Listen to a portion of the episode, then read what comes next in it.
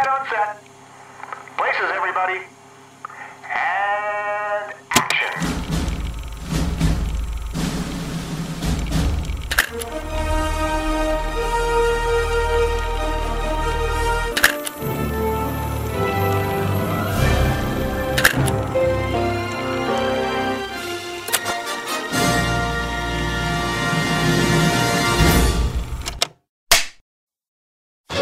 Nesta sexta, na sessão da tarde.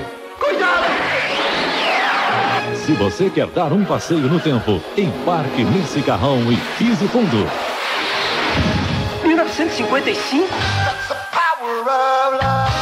Michael J. Fox e Christopher Lloyd, numa fantástica aventura de Steven Spielberg.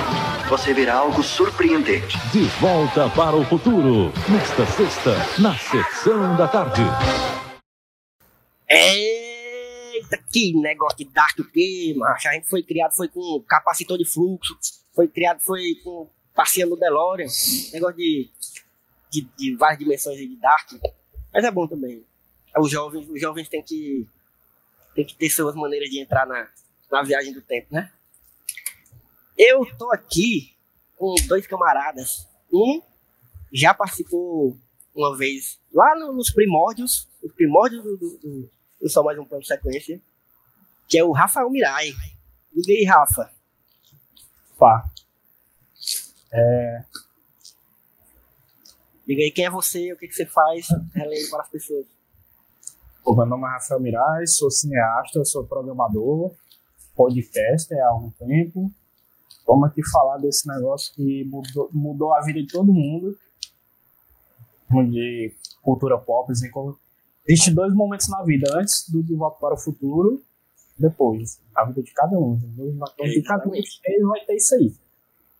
E depen- dependendo do ponto de vista, você. Eu ia fazer uma piada aqui de, de viagem no tempo, mas.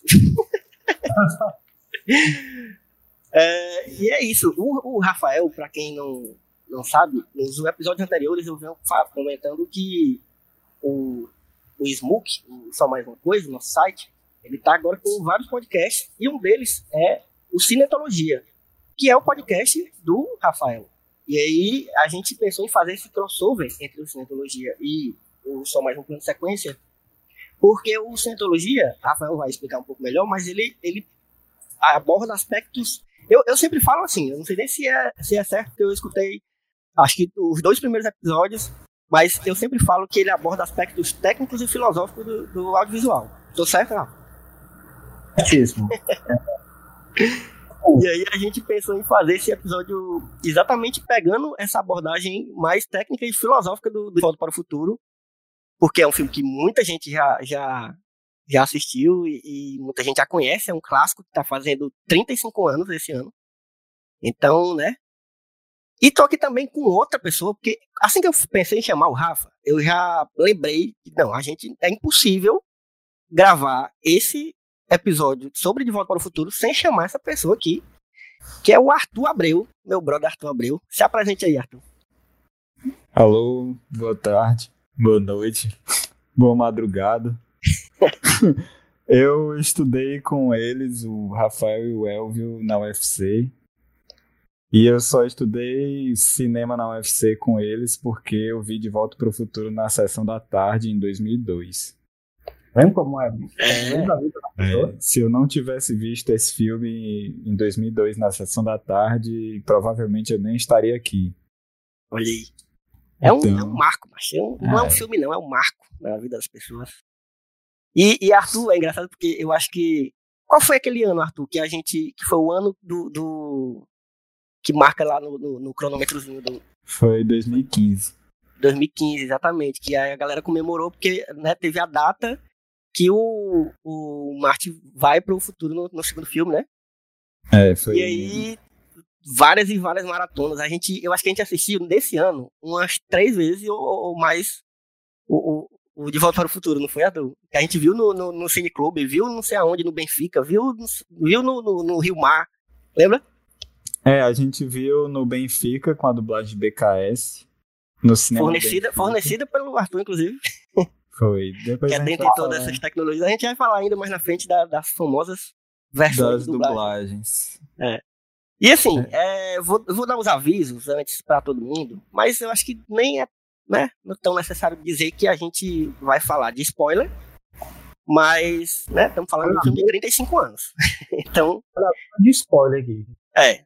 Então a gente vai eventualmente falar alguma coisa. Se você ainda não assistiu De Volta para o Futuro, meu jovem gafanhoto, eu, eu, é, eu, eu recomendo fortemente, assim, para não dizer que eu vou né, obrigar ninguém, porque né, cada um sabe o que faz da sua vida, mas recomendo que você dê um pause neste momento, nesse podcast, vá assistir essa pérola que você inclusive encontra facilmente nos streams aí na locadora azul e na locadora vermelha. É, acho que até entrou recentemente, não foi? Na, voltou pra Netflix. Enfim, tá em todo canto esse filme. Você encontra fácil. Não é possível que você não vai encontrar se você dá seu jeito. Dê seus pulos e assista. É, obviamente assista o primeiro, mas de preferência, né? Engate logo a, a quinta marcha e pegue as 88 milhas, milhas por hora e assista os três porque é uma trilogia que você tem que assistir os três. Sim. Pois assiste os derivados. Eu vou falar um pouquinho dos derivados. boa, boa, vamos falar também. Tem um bocado. E é isso, a gente vai falar de spoiler. E esse, para quem não conhece, o Só Mais Um Plano Sequência é o podcast de conversas de cinema do site Só Mais Uma Coisa. E a gente grava realmente em sequência. Então não temos cortes, podemos ter eventuais problemas, barulhos ou, ou não sei. Talvez não, porque a gente tá gravando meia-noite mas né, barulho pode ser que não tenha. Mas é só avisando que não tem corte. Então, se você é, se assustar com algum, algum problema, alguém falando alguma putaria que, que não devia, vai ficar, não tem isso não, não tem corte não. Então, eu me cuidado com o que a gente vai falar aqui. Se bem, né, que o que, o que vamos falar? A grande polêmica de, de Volta para o Futuro, que é o filme que o menino beija a mãe, o filho beija a mãe, e eu lembro demais do Arthur falando essa história no, no, no dia do Cineclube, falando que a Disney não quis, né? Ah, é uma das histórias do, dos making-offs aí, que tem nos extras do DVD. Na verdade, ninguém quis, né? É. É porque você imagina, né, bicho, na década de 80. Porque o filme não é tão polêmico assim, mas tem isso, né? Tem esse simples fato de que a mãe, sem saber que é, que, que é o filho, se apaixona pelo filho e hoje a gente tá vendo aí, né? Dark, uma putaria, que ninguém sabe quem é. Parece família de cachorro, que o. Que a, o irmão pega a irmã, ninguém, a mãe não sei quem, a mãe se apaixona por não sei quem no passado. Tem 200 linhas paralelas de, de, de tempo. Enfim. É, mas é bom a gente falar de Volta para o Futuro hoje em dia, na época de Dark, porque é isso, os jovens precisam conhecer essa pérola. Porque eu vejo a galera falando, eu não vou, não vou falar mal de Dark, eu, eu inclusive estou assistindo e estou gostando. Mas é porque os jovens estão muito fascinados com coisas que, né? Não foi inventado agora, né? Dark Mas inventou já. Tu já terminou a primeira temporada? Terminei a primeira temporada, estou na metade da segunda. Eu tô no nono episódio da primeira ainda. É, até agora, né? Nada de novo é. no, no, front. Eu não vou nem falar até... de Lost aqui, porque senão as pessoas vão querer me condenar aí. Mas, sim, Lost é a melhor série que já feita Principalmente sobre essas questões de viagem no tempo. É, parece que eles beberam na fonte aí do De Volta para o Futuro, até porque... Não, certamente. A gente pode até falar que é. né, o, o, tanto de coisa que bebeu na fonte de, de Volta para o Futuro desde lá, né? Desde de, de que foi lançado. Se alguém disser que, ah, não, que não tem uma inspiração de Volta para o Futuro, tá mentindo. Tá mentindo. Certamente. Se é, você for pegar, inclusive, inclusive Vingadores Ultimato, né? Até, até nas, nas falas eles, eles falam, né? De Volta para o Futuro. É. Mas é isso, bicho. É porque a viagem no tempo é uma coisa que, assim, vamos falar rapidamente. Eu também não sou um grande estudioso de ficção científica, mas sou um, um, um empolgado por ficção científica, tanto na literatura quanto no cinema. E a gente sabe que viagem no tempo não é uma coisa. Nem, nem, nem de volta para o futuro inventou viagem no tempo, né? É uma coisa muito antiga da literatura. A gente tem, eu acho, não provavelmente esteja errado também, não sei de nada, mas o, a, a máquina do tempo, do Ed Wells, né? É, provavelmente seja, se não o primeiro, é o primeiro de maior sucesso, né? A abordar essas coisas de essas questões de viagem no tempo e as complexidades que isso traz, né? É... A, a ideia de viagem no tempo, ela, ela é uma espécie de desejo universal, então é algo que está no, no, no imaginário coletivo de que humanidade é humanidade. Isso foi o H.G. Wells que sintetizou isso no, no, gênero de ficção científica, né? Uhum. A ideia de você ter um dispositivo que você entra, ele te leva para o passado, te leva para o futuro. Foi o primeiro, assim, materializar isso, criar uma imagem disso, né? Uma imagem Sim. acessível disso. E aí criar uma narrativa, né? Pegando esse, esse, né, esse ponto-chave, que é a viagem no tempo. E não só de. É. Mas Como é? o interessante, o interessante. Opa. Fala, fala. O interessante também que o principal assim do De Volta para o Futuro, que é mais interessante, é que ele não só tem a viagem no tempo para observar o passado ou o futuro, é que ele também a, permite alterar o passado e ver as consequências disso no futuro, né? Uhum. Então, personagem dentro do ponto que você viajou. É, você alterar a linha de tempo, alterar os acontecimentos e tal, é, talvez seja uma das coisas também que é parte do desejo de do inconsciente da humanidade, sei lá.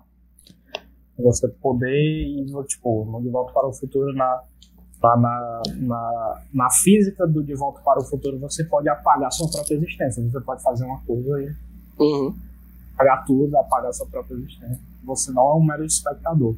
Assim como no HGO também você não era um espectador, mas você estava dentro da, da situação, mas estava lá mais como um alguém que entendeu o que está acontecendo, não tinha intenção de, de ferir. Sim. Eu lembro que quando eu fazia história, bicho, eu fiz um. Fiz não, na verdade já existia um cineclube que estava parado lá, o cineclube do, do curso. Aí eu reativei o cineclube e aí a gente fazia. Eu até falei disso no, no último em algum dos últimos episódios aqui do, do Só Mais Secreto. Que aí a gente era temático, né?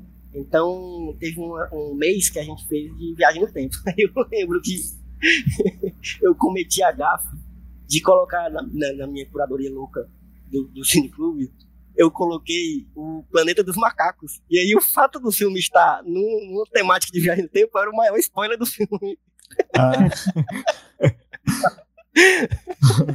é, hoje eu me abro disso, mano.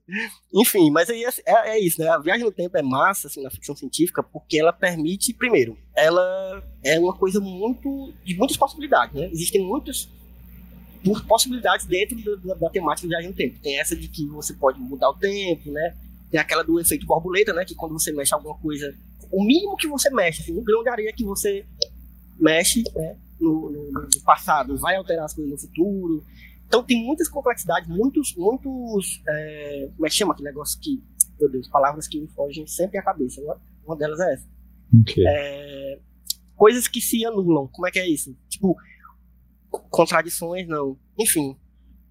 a hora eu vou lembrar dessa palavra. Mas são coisas que, que, que, que, por exemplo, se você matar o seu o seu avô no passado, então. Paradoxo. É, o paradoxo palavra, do avô. Essa palavra, essa palavra, paradoxo, exatamente.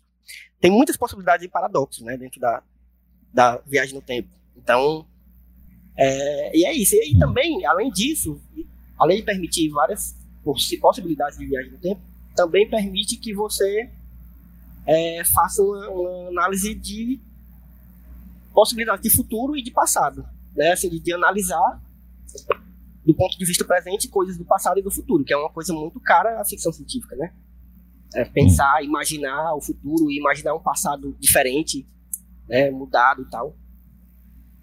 Talvez é... pensar um pouco de que, por exemplo, é, no H.G. Wells, a gente tem, uma, tem a ideia de que o futuro sempre é algo melhor, né? De que é algo progresso e tal. Sim, uma utopia, né? É. Você tem adaptações do Ed Wells que mostram um futuro assim totalmente devastado, futuro em que as pessoas estão quase na, de volta às cavernas e tal. Então tem críticas uhum. sociais, tipo, que levou o mundo até aquele ponto, né? Porque, porque a nossa ideia de utopia de futuro não foi não se concretizou. Sim. É. Uma, uma das coisas, inclusive, que eu, que eu porque assim, eu, sou muito apaixonado por De Volta para o Futuro. Também fui marcado por, pelo filme, né? E, e, vejo infinitas vezes sem me cansar. Mas hoje, pensando hoje, assim, com a cabeça de hoje, uma das críticas se for. É, pode se chamar de crítica, né? Que, que eu tenho ao filme é que ele aborda. Ele é uma ficção científica que ele meio que foge um pouco, pro- propositalmente, do que eu acho que é a principal função da ficção científica, que é a crítica social. Mas assim, é Uhum. aquele negócio. Muitas pessoas podem discordar, né? Nem toda ficção científica é obrigada a ter uma crítica social. Mas, pra mim, é uma das, é uma das principais premissas, assim, científica, pra existência da ficção científica. Assim, ela existe pra isso. E o De Volta para o Futuro, não sei se vocês é, concordam comigo, ele, ele, ele foge um pouco disso. assim. Ele, ele tem algumas coisas, por exemplo, são coisas muito pontuais. É, o fato, o, o negócio do prefeito, né? Que ele, quando volta, tem um Sim. cara que é o faxineiro, o cara negro, faxineiro do, do, do restaurantezinho lá. E aí ele, ele sabe que aquele cara no futuro vai ser o prefeito da cidade. E quando ele fala isso pro cara, o cara fala: que, como assim, o prefeito, eu, o prefeito? Tipo, um negro faxineiro nunca vai poder ser o prefeito na vida, né? É, tem um cara do café que, que acha um absurdo aquela, aquela Uhum. ideia, mas o próprio Gold Wilson, que vai ser o prefeito, Isso, Gold ele Wilson. se empolga com a ideia e ele fica estimulado a Fica como se o, o Marty tivesse dado a ideia pra ele, né? É, Muito bom. Aí- Aí, aí tem a- vira uma cor de família, né? O neto dele também vira prefeito. Ah, é, é. é, no filme 2. Mas aí tu acabou de entrar numa polêmica agora quando tu falou que o De Volta para o Futuro é ficção científica. Eita. Porque Gosto.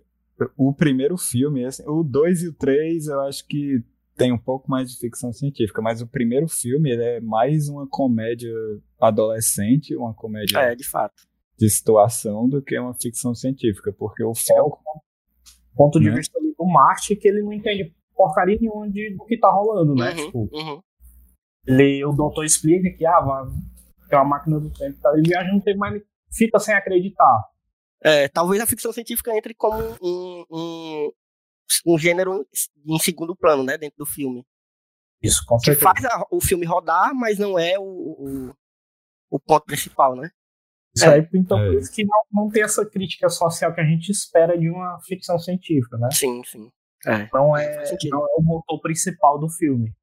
É. É, ele é mais uma comédia particular, uma situação particular de um personagem, uma comédia com personagens.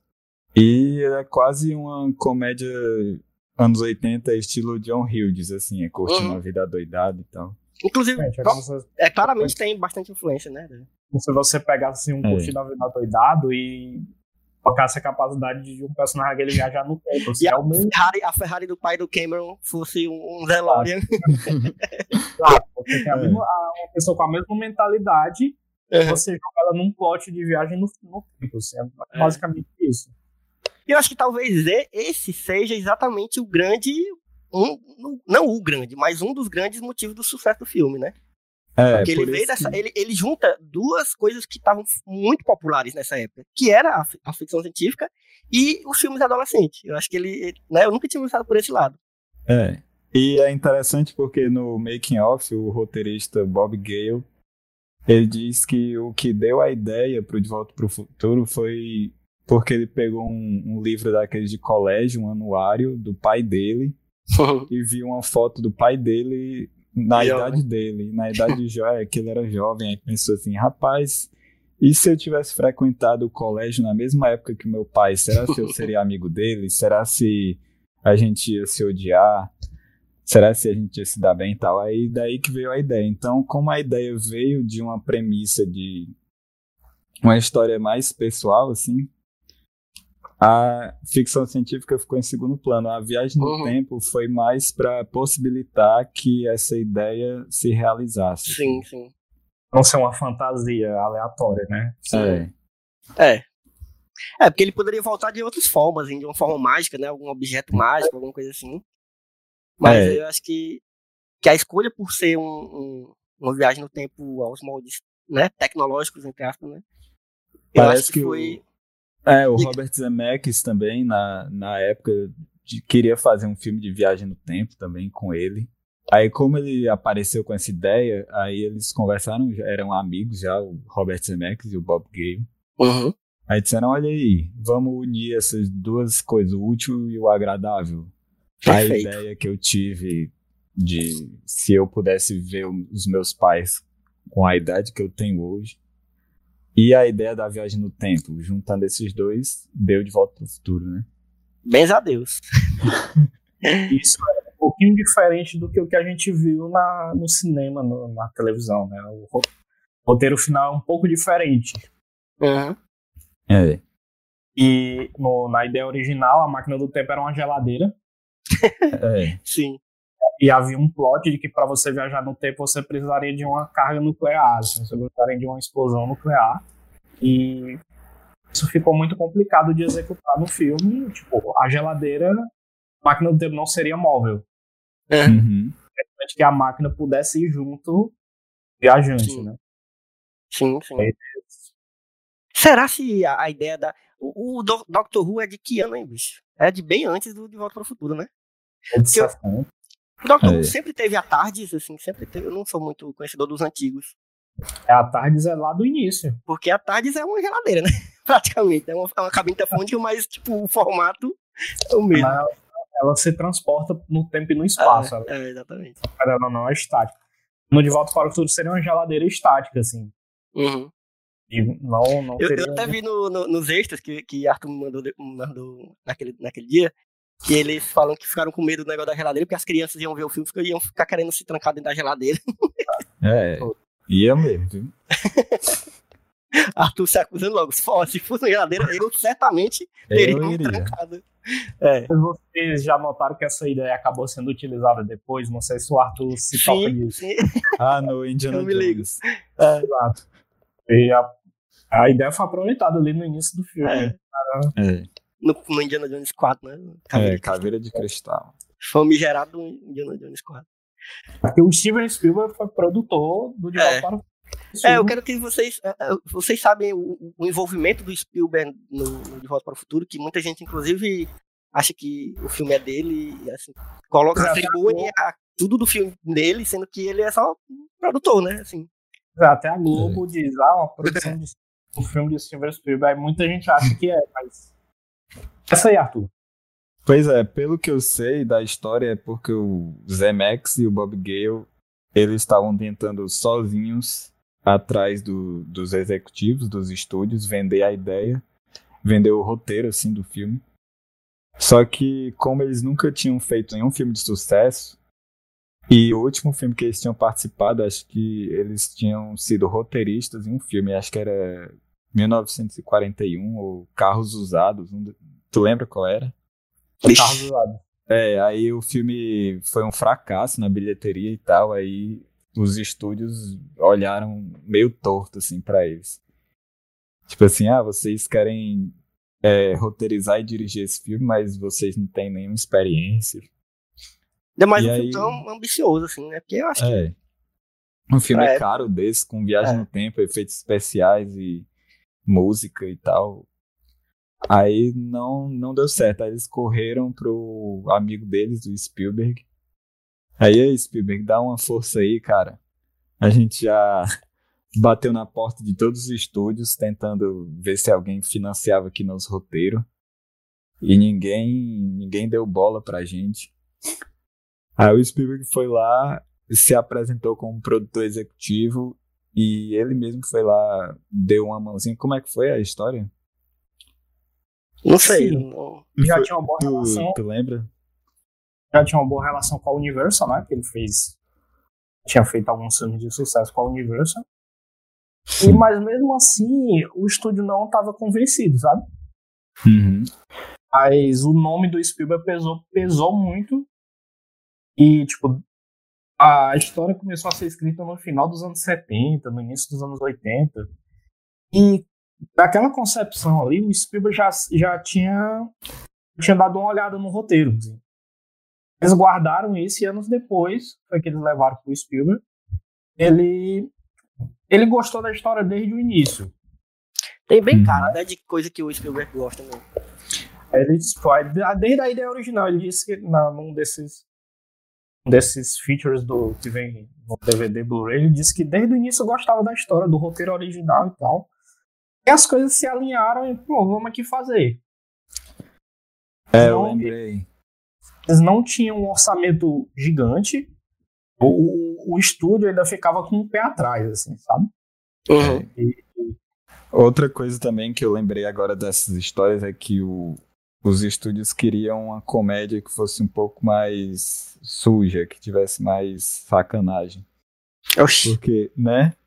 Que foi a mesma época que eles contaram essa história da Disney, que eles batendo na porta dos estúdios, bateram na porta da Disney. E a Disney achou o filme sujo demais, achou uma loucura que o filho fosse ter relações com a mãe. Porque eles não É. entendiam o tom do roteiro, eles achavam que É. era um roteiro assim, sujo, não Mais era uma, adulto, né? Assim, não negócio mais- entendia É. que era uma comédia, que era uma coisa inocente. De Volta para o Futuro é uma história inocente, ela não tem, não tem malícia. Uhum. É. Controverso, ele não, não é um filme com malícia. Os outros estúdios acharam limpo demais e a Disney achou sujo demais. Aí, por isso que eles precisaram mais ainda da ajuda do Spielberg. E ainda bem, né? E assim, a- o, o Spielberg, ele é o que eu tava falando, ele tem muita cara de que. Acho que é por isso que muita gente confunde, né? Porque tem muita cara de filme do Spielberg mesmo, assim, de, de coisa que o Spielberg faria, né? Então, o Spielberg era o visionário do tempo dele, né? Então, ele, tipo, ele, Lucas, era o cara que, os caras que viam essas histórias e viam, viam tipo, que é a bola da vez, assim. Sim.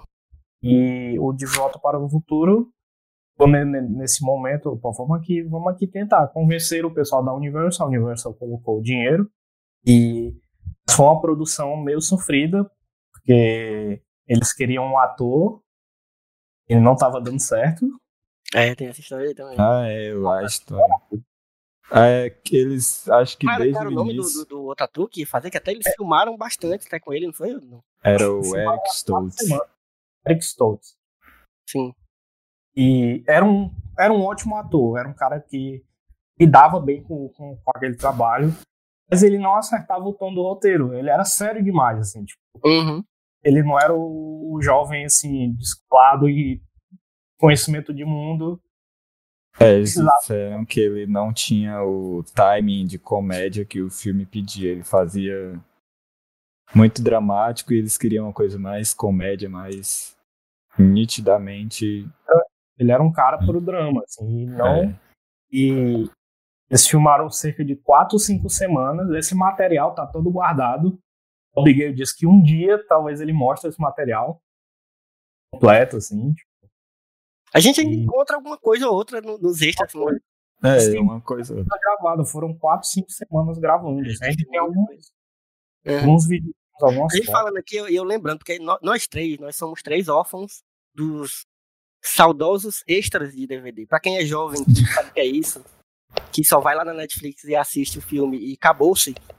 A gente não é querendo ser aqueles véi, né? Os véi pai, não. Mas é porque realmente era um negócio muito massa, bicho, que despertou muito, muito prazer, assim, de, de- da galera dessa época de ver o que é o cinema. Eu, pelo menos, eu tive muito isso, de, de, né, de a gente viu o filme, aí tinha os extras do DVD que muitas vezes, assim, tinha sempre os erros de gravação, não sei o quê, e tinha umas coisas técnicas também, os bastidores de, de- de- da, da, da- produção, e, cara, isso era muito legal. Porque essas informações, boa parte do que a gente, claro, a gente foi crescendo e, continuou se interessando por De Volta para o Futuro e a gente foi indo atrás. Mas esse é o tipo de coisa que a gente via na época, assim, quando a gente teve acesso aos DVDs, claro, né? Porque primeiro, eu pelo menos assisti primeiro na sessão da tarde, e Arthur também falou, né? Acho que todo mundo aqui começou É. pela sessão da tarde. Mas aí depois a gente teve acesso aos DVDs e teve. E tinha isso dos extras, né? E a gente amava, bicho, ver isso. E hoje em dia é uma coisa que se perdeu, né? É uma coisa que. É uma cultura que não, não, não se desenrolou porque. Assim, eu acho que podiam até ter dado um jeito. Sei lá, por exemplo, agora com a Netflix, eu acho que era bem possível você, né? Voltar com essa cultura. De colocar os extras junto com o, o filme lá, assim, depois pra você ter a opção de assistir, sei lá. Enfim. VHS dava um jeito, os extras vinham depois dos filmes. É, pois é, exatamente. Acabava o filme, aí esperava um pouquinho, assim, aí começava um making-off, uma coisa do tipo. Uhum. É, Eu gostava muito dos extras, assim, porque eu já, já tinha, desde criança, já tinha, ah, tinha um fascínio, assim, pela produção de cinema. E eu detestava quando eu alugava um filme que vinha um- uma edição especial para locação. Essa Sim. edição especial de locação, ela não vem com extras nenhum. Não sei se o Sim. É. Era comum isso em DVD, que tinha uma tarja lá em cima, e versão exclusiva para locação. vem só o filme pronto, assim, eu ficava É. bem. Mas tem filmes que vem via um segundo disco. Não, eu É. já tive uma experiência, eu tive uma experiência que pra mim foi inesquecível, assim, pra, foi fundamental pra minha formação como como estudante, assim, como estudante não, né, como cineasta, eu, apesar de não ter me formado ainda, mas eu já era pra ter me formado. Mas eu já me considero um cineasta, mas assim, como amante da cultura pop no geral, que foi o seguinte, eu fui na locadora e fui alugar, nem lembro o quê, assim, qualquer coisa, e eu vi que tinha lá numas prateleiras meio escondidas uns DVD de Star Wars. Aí eu fui olhar aqui, o que é isso aqui, bicho? Que não eram os filmes. Eram, tipo, um- umas caixas, tipo, um box de DVDzinho assim, com uns- um monte de extra, tipo, quatro discos de extra de Star Wars. Eu falei, moça, eu quero alugar isso aqui. Ela olhou assim pra mim e disse, quê? tipo, quem, quem é que aluga os extras? Eu, não, eu quero alugar isso aqui também. Ela disse, meu filho, leve. leve, não precisa alugar, pagar não. Você leva, quando você trouxer os outros filmes, você traz junto. Porque ninguém aluga isso aqui não. Eu, beleza. Mas e aí, como ela deixou, aí eu me empolguei e eu fiquei com esse negócio, acho que um mês. eu não devolvi mais não, tá ligado? Eu devolvi os outros DVD e falei, não, depois eu, era, era tipo, perto daqui de casa, era conhecido. Eu disse, não, depois eu devolvo, mas eu fiquei uns dois meses com esse negócio desses extras, assistindo e reassistindo. E foi quando eu, eu fiquei maravilhado, não só com Star Wars, mas com as coisas de, de, de produção mesmo de filme, né? De- de- E aí É. eu tive essa, esse, esse... O dos Star. Wars, é, os extras dos episódios 1, 2 e 3, ele vinha no disco duplo. Uhum. Mas o- os episódios 4, 5 e 6, a trilogia clássica, ele vinha só num DVD separado se você comprasse o box de colecionador. Então, é, até mesmo as locadoras que. Eu acho que o Star Wars não tinha versão para locação, não, não me lembro agora. Mas eu me lembro que eu aluguei os, os Star Wars e eles vieram com os extras, mas a trilogia clássica eu tive que alugar o disco de, de bônus separado, muito tempo depois. Aí eu acho que foi isso aí que a mulher deixou eu levar. É, Mas, outra coisa, assim, voltando pra. Né? Voltando vamos pra- lá, volta.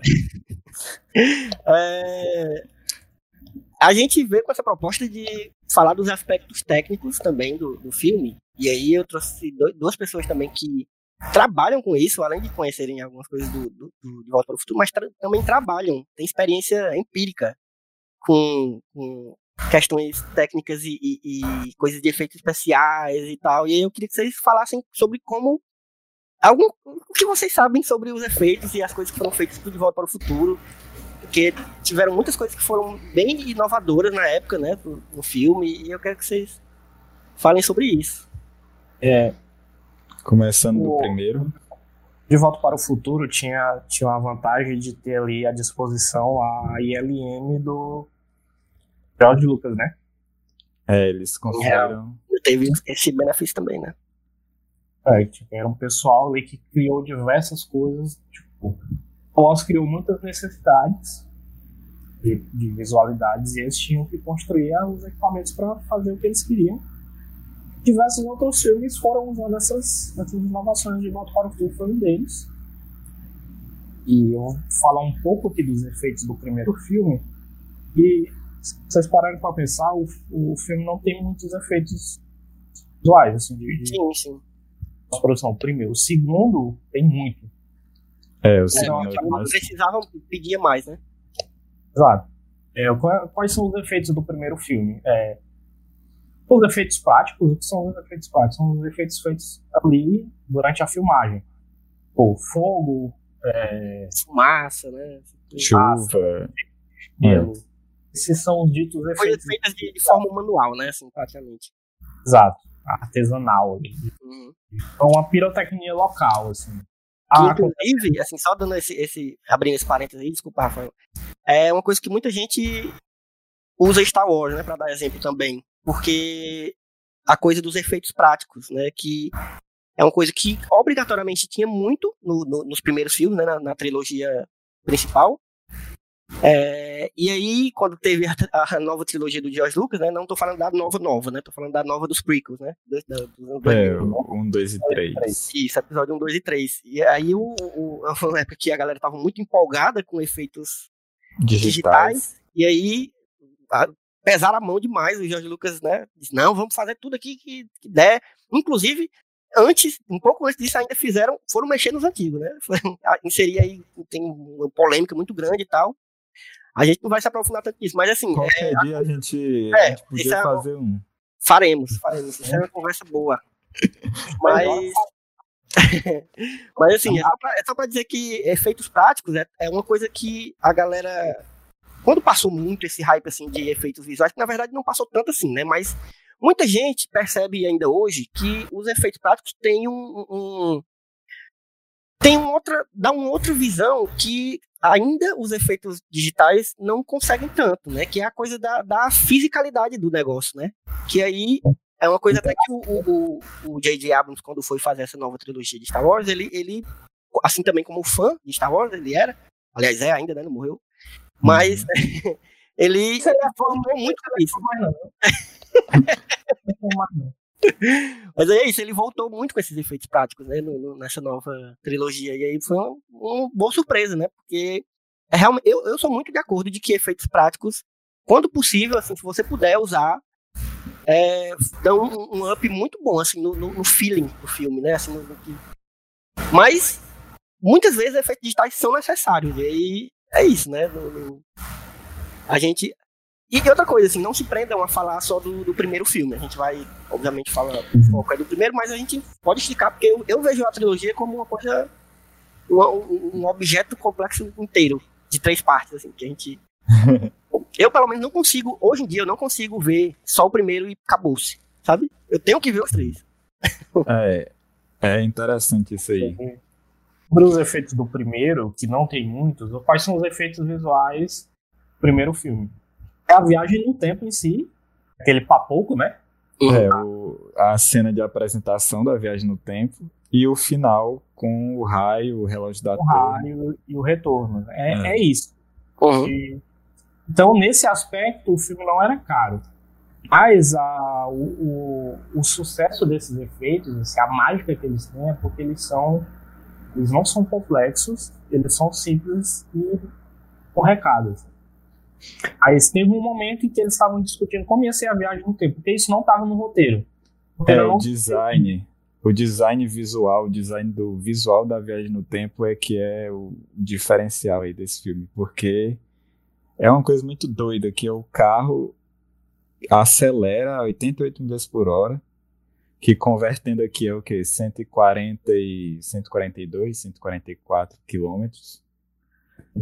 Uma velocidade eu, eu, vou, eu, vou, apenas aceitar o que vocês falarem aí sobre aí, essa conversa aí. É, o carro acelera, aí ele brilha, aí ele solta uns brilhos, umas faíscas, aí ele meio que explode, implode e solta duas trilhas de fogo. Aquele rastro, né?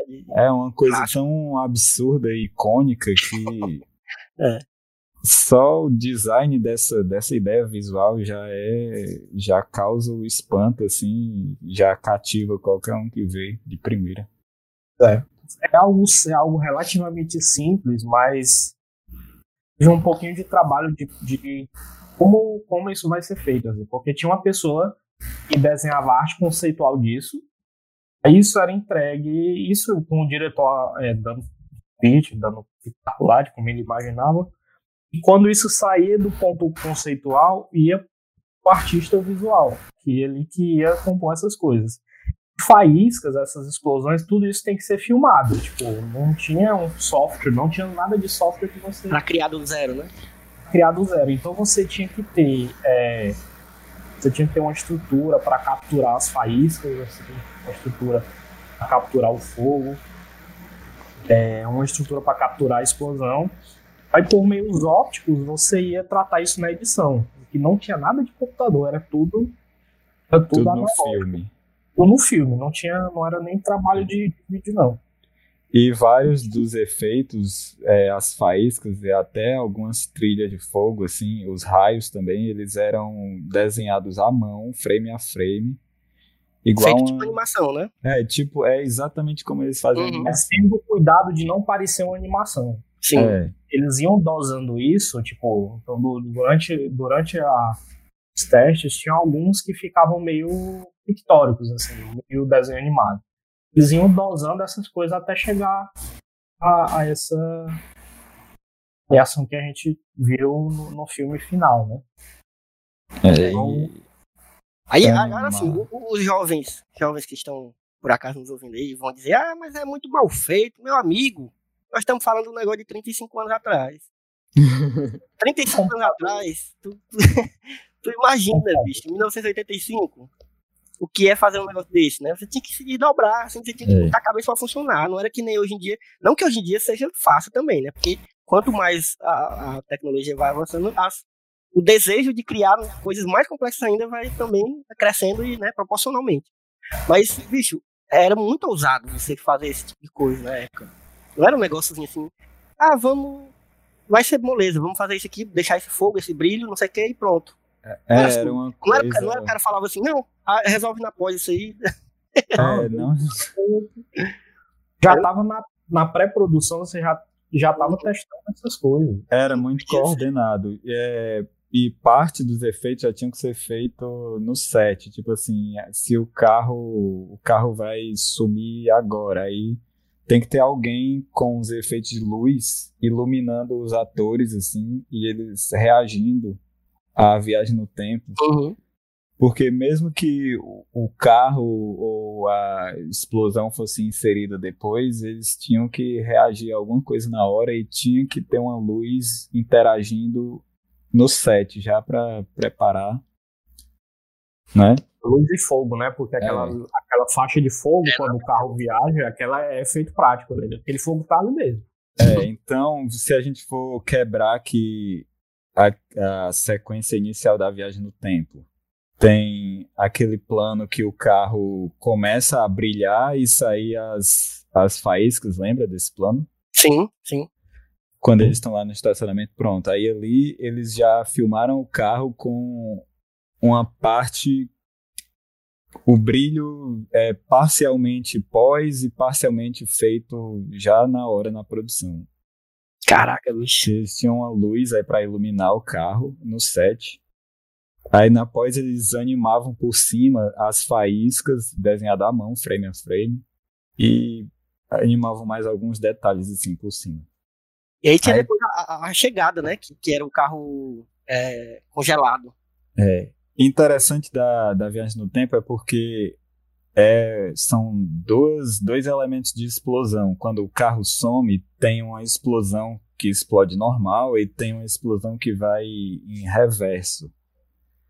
Até pode olhar, se tu passar frame a frame assim do filme, tu vai ver que a explosão primeiro ela vai, normal, explode, e depois ela Uhum. encolhe. É a implosão, né? É. Aí, daí é que saem as trilhas de fogo.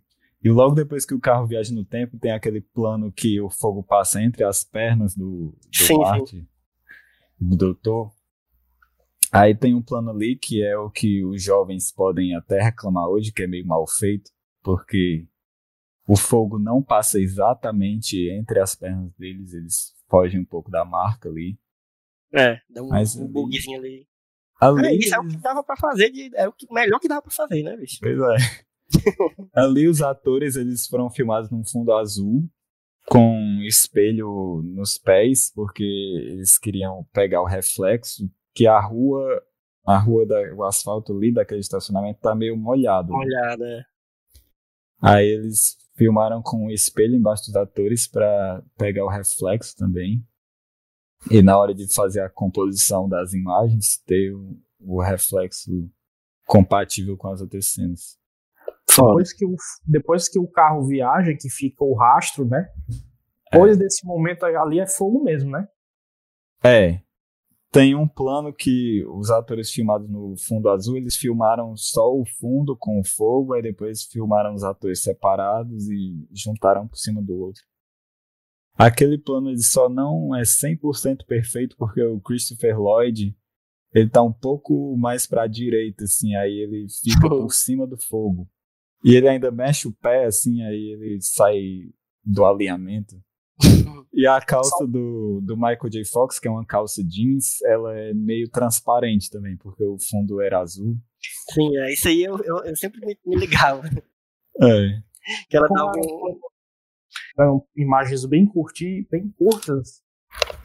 não precisava de tanto é. ser tão apurado, né? Não precisava ter tanto trabalho. Então tem algum, algumas imagens são mais bem feitas do que outras porque existe uma lista de prioridades e ah, o que é mais importante, é o que é que vai causar mais impacto e tal. Então tem também é levado em conta e cada cena dessa tem um preço, né? É. Cada cena dessa tem que ser orçada e então algumas acabam indo para uma lista de planos menos importantes. Aí né? você tem umas coisas assim mais jovens podem dizer que são feitas, né? E era muito complicado porque era tudo filmado em película, né? 35mm. É isso também, a galera tem que, tem que lembrar disso aí. E não tinha computador, monitor para ver como é que tá como é que tá indo aí o processo. Na hora, não. né? Você não viu na hora o que. É. Eles tinham que alinhar várias camadas de filme, uma por cima da outra, e cruzar os dedos, torcer para dar certo. e Galera, os... hoje tem... Galera hoje filma com celular, faz um filme inteiro, né? Naquela época, meu filho, não era assim não. os planos são tão rápidos, a sequência é tão cheia de planos que se um plano é mais ou menos e os outros são excelentes, o que é mais ou menos ele passa despercebido e.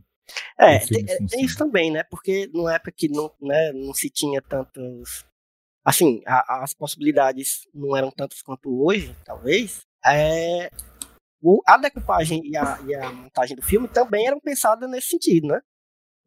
Que- era o, que, o, que não, o que eles não conseguissem é, fazer com, com- Nem perfeição, mas pelo menos que ficasse, ficasse aceitável, eles davam um jeito de, de disfarçar isso de alguma forma na montagem e na decupagem, né? É, até o plano que o fogo passa entre as pernas dele são uns três planos juntos. E a gente, fala, a gente fala disso, mas isso é uma coisa que se faz até hoje, né? Isso é uma coisa normal, normalíssima do cinema. É, Um dia desse eu tava conversando com um amigo meu, Wilson Júnior, que até já, já participou aqui várias vezes do, do podcast, sobre a, os filmes de ação de hoje em dia, né? Que, que eles estão fazendo umas montagens muito loucas, que ficam muito confusas, inclusive, mas que é, é, são feitas exatamente para disfarçar as falhas na- nas, nas coreografias, no- nos efeitos, enfim. E aí É. é, exatamente. é, tem- uma galera que está inovando, entre aspas, no, no- no gênero de ação, que é colocando gente que sabe lutar de verdade né, nos filmes, ou então treinando muito bem os atores, e aí conseguem fazer planos mais longos e conseguem fazer lutas mais elaboradas. Mas isso é uma coisa normal, assim, no cinema, de usar os cortes e usar uma montagem né, rápida. Agora sim, né, tem, tem, tem quem sabe fazer isso e tem quem não sabe, né? Um cheiro Michael Bay. Mas e, e o 2, hein, galera? O 2 já teve, né? Já era um negócio mais. Eles tinham mais grana e, e aí, né? Queriam também usar mais grana. Eles iam precisar de mais grana, porque era mais ousado, né? Foi até aí que o 2, quando eu vi na sessão da tarde, acho que foi um dos filmes que me deixou mais louco minha vida inteira, porque tem o Michael J. Fox atuando com o Michael J. Fox, né? Uhum. E às vezes tem o mesmo ator três vezes na mesma cena. Eu Não, fiquei, eu, é isso aí, eu ficava. como, como diabos eles fizeram isso? Será se esse ator tem irmão gêmeo ou alguma coisa assim? Eu não conseguia entender como é que o ator atuava com ele mesmo. Por muito tempo eu fiquei. Eu, eu, eu estava convencido de que era um dublê. E muito parecido. Uhum. Eu estava totalmente convencido disso. Isso aí eu não, não lembro bem o nome da técnica, mas é o seguinte, você é, você vai ter um plano X em que o, at- você tem o ator 1 e o ator 2, cada um vai fazer uma coisa, você grava eles independentemente. Mas você vai ter um equipamento que faça essa marcação de câmera, para que você faça as duas imagens com o mesmo movimento, com o, me- com o mesmo tempo. Aí isso aí já é mais de 50% do trabalho. Você tem um trabalho de, de, de fundir isso na edição. Então, eu ficava me perguntando, isso é chroma key? Não, não era chroma key porque era muito, as bordas eram perfeitas, né? Sim. Então, é, é isso, você tem um, você faz a, a- o plano mais de uma vez, cada um com um ator. Na edição, esse material vai ser sincronizado. Mas é, em si, não tem nenhum recurso digital aí, não. Se eu não me engano, né, Arthur? Totalmente Não. totalmente de um trabalho de sincronismo, né? É, o negócio é o seguinte, esse efeito é um dos efeitos mais antigos É a velha cinema. trucagem, né? É, esse aí é. É que nem. Lembra da. Quando a gente fez a, aquela cadeira de fotografia, que a gente fez fotografia de dupla exposição? Sim. Que o filme, enquanto você expõe ele à luz, e você. Se você não revelar o filme, ele fica absorvendo a luz, né? Então, aqueles primeiros filmes de efeitos, o Jorge Méliès e tal. Jorge Méliès, foda. É um efeito que pode ser feito na câmera. Se você tapar uma metade da lente, deixar a câmera no tripé parada, sem ninguém mexer em nada, tapa uma metade da lente, aí você vai, atua numa metade da sua cena. Aí você volta, rebobina o filme, tapa a outra metade, vai pra cena de novo e atua a outra metade. Aí você tem aí um efeito de tela dividida. E Uhum. quando você revelar o filme, você pega aqueles dois momentos que você capturou em momentos distintos, juntos em um só. Né? Foda demais, né? Só Acho que muito foda o. quando a galera pega e, e- brinca assim com, com a câmera, né, bicho? Um, um negócio que, É. tipo, é, é, é um, um, um maquinário que, é, obviamente, evoluiu muito tecnologicamente, mas o, o sentido é o mesmo, assim, né? E, e aí a galera brincava desde sempre com a câmera, assim, pra fazer esse tipo de efeito que parece magia, né? pra mim, a magia do cinema é isso, é esse negócio de você conseguir brincar com com, a- com as técnicas, né? Eu, eu lembro muito de um efeito que, que, que, que se faz com câmera, ainda hoje se faz, que é aquele, aquele zoom, zoom do, Do que é Hitchcock. Hitchcock, é, né? Sim. Que ele, que ele dá um zoom e ao mesmo tempo puxa a câmera pra trás e dá aquele efeito que, o, que, que ficou muito. É, É. exatamente, é isso não. Que ficou muito famoso também no Tubarão, né? No, no, no- no Spielberg. Ele faz isso. com- de efeito vertigo. Isso. Exatamente Efeito- porque, por causa do filme, né? É. Isso. O lance do De Volta para o Futuro é que até então esse efeito ele só podia ser feito com a câmera parada, porque se você mexesse a câmera, a ilusão morre aí. porque- Quebrava, né? É. Antes que no outro plano você mexa a câmera exatamente mesmo- do mesmo jeito. É, mas fazer isso à mão, né, manualmente, é impossível você acertar dois takes com o mesmo movimento de câmera. É, sem condições. Então, como o que foi que os caras fizeram? Eles fizeram um operador de câmera robô. Era o. Era milimetricamente, né, é, calculado ali pra. era uma câmera. Acho que o nome da câmera era Vista Glide, se não me engano. Que era uma câmera que, é, enquanto você gravava um take, ele não só gravava a imagem no filme, ele gravava também todos os movimentos que você fazia com a câmera. Massa. Aí você podia repetir tudo que você fez nesse take em outro take. Inclusive mu é, mudança de foco e movimento no carrinho do dolly da câmera e tal. Zoom. Esse tipo de coisa. Acho que Aí. muito, muito dessas, dessas técnicas é, foram também é, aprimoradas